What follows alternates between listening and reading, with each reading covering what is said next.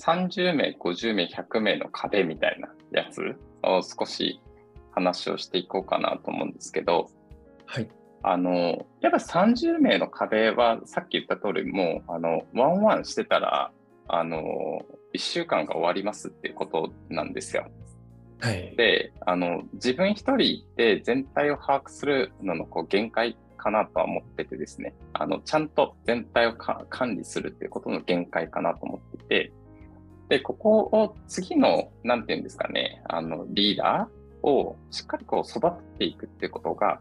あの、特に重要なフェーズだったかなというふうには、こう思っていてですね。で、なんて言うんでしょう。やっぱり自分が作ったプロダクトでもあるじゃないですか。一番最初、やっぱ自分が立ち上げたこうプロダクトだったりするので、ここをこう誰かにこう任せていくとかっていうのが、なかなかこう難しかったなと思ってて、もちろんあの、はいプロジェクトとかの単位では任せていってたんですけど、あのもう全体をこう任せるみたいなことっていうのを、はいもっとこう、あの大胆にやっていくっていうのは、多分振り返ったらできたんだろうなとは思っていてですね。当時もやっぱり成長曲線が早かったので、あの1年2年でも30名とか40名ぐらいになっていくじゃないですか。なので、任せる方も入社して1年ぐらいの方だったりするんですよ。ああ、はい。だからそんな方とかにこう任せていけるのかみたいな、やっぱりこう成長速度の速さとこう権限維持をしていけるのかっていうところの葛藤みたいなところが結構こうあったかなと。で、任せてみると、あの本当にあのちゃんとこうリードいただけてですね、あの現場感もより深くこうあの分かっていただいて、よりそっちの方がスピード感出るなっていう感じで思ったところは、あのすごいあるので、その観点では、あの頑張っていただいたなっていうのは、あのすごいありますね。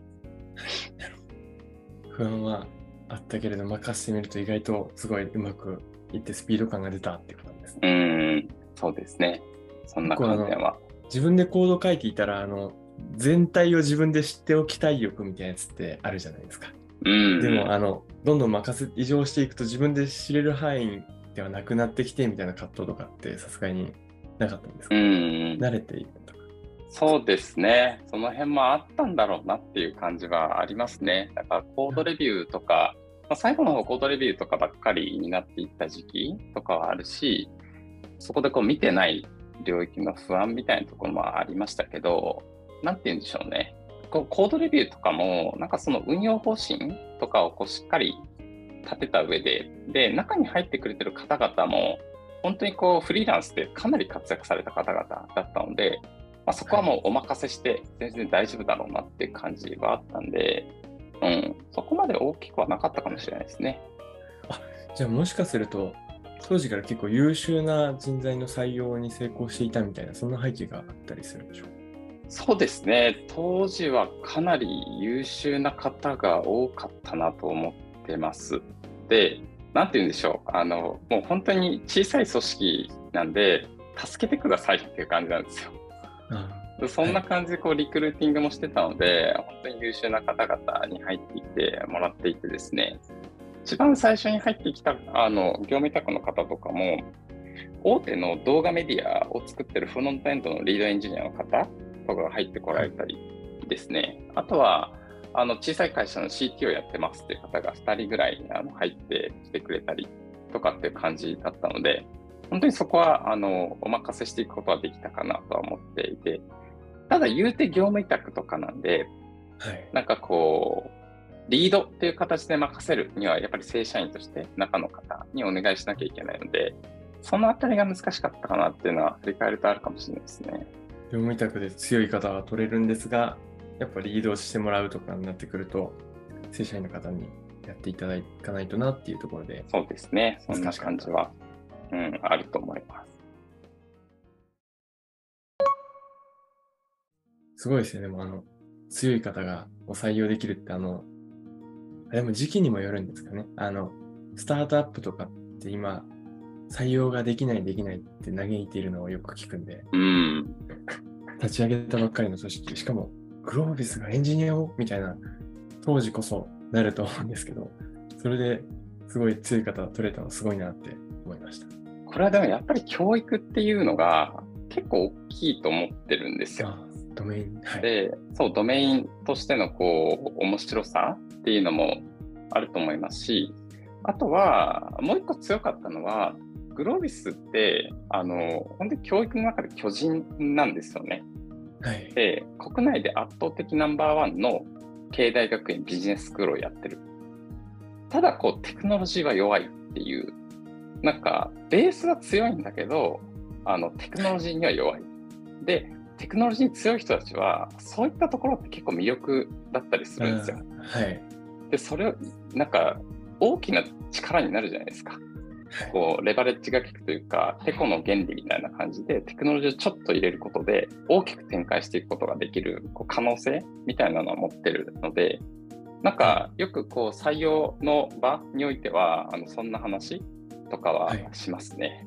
僕も結構あのグロービスを選んだ中にもともとそのテック以外の部分で成功していて、えーかなりその知財とかそういうのを持っていたりするところでかつ今からテックを頑張って上げていこうみたいなところに行きたいなと思っていたところにグロービスっていうところが目に入ったので入ったっていうのもあるんでやっああ、ぱいいじゃないですか。採用周りにおいては結構いいんですかねそのドメイン、うん教育ドメイン、はい、興味がある人とか、そういったところがいいみたいな。で、あの、一番最初、こう、タイトルコールの近くで、ミッションビジョンっていう話をしてもらったじゃないですか。はい。で、あの話にもちょっとあって、あの、実はこの GDP のミッションビジョンって2020年か2021年ぐらいに、あの、リニューアルをして新しくなったやつなんですけど、当時2017年ぐらいからですね、アジアナンバーワンの EdTech カンパニーになるっていうことを言ってたんですよ。これか、まあ、はい勝手にというか、あれなんですけど、こうテック採用のピッチ資料とかにも常にその文言は出していてですね、まあそこがずっとこう言い続けていて、あのミッション、ビジョン、改めてこうリニューアルするときに、昔グロービスはアジアナンバーワンの経営大学になるって言ってたんですよね。で、それが今、世界ナンバーワンのあの MBA、テクノベート時代の世界ナンバーワンの MBA になるっていうふうに、こう、新しくこう、グロービス自体もこう変えたんですけど、それに合わせて GDP もですね、あの、世界っていう言葉をこう入れながら、あの、 EdTech カンパニーしっかりなっていくんだってメッセージにはなってるので、はい。なんかそういう、なんか、大きいことをしっかりこう掲げるみたいなことはすごく大事なんじゃないかなというふうには思ってますぱりミッションビジョンバリューがなんかちっちゃいとやれることもちっちゃくなっていきますね。うーん。掲げるありますよ。ね。そうなんですよ。で、まあ、ミッションビジョンに近いですけど、あの、アジアナンバーワンの EdTech カンパニーになるっていうことと、